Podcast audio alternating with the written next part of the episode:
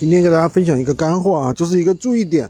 咱们在做闲鱼的时候，今天有个学员他跟我说他违规了，我说你怎么违规了？截图来看一下。因为最近的话，闲鱼对于违规的话还是没那么严的，对吧？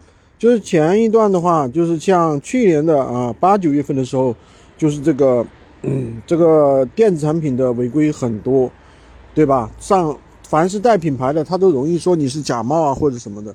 那确实那段确实大家搞得人心惶惶的。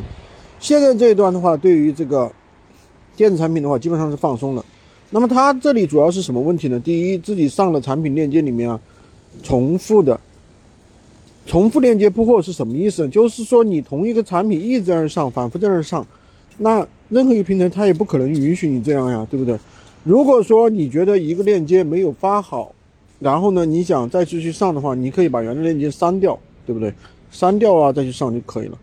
那么这个也算是一个小的注意点吧。今天就跟大家讲这么多。喜欢军哥的可以关注我，订阅我的专辑，当然也可以加我的微，在我头像旁边获取闲鱼快速上手笔记。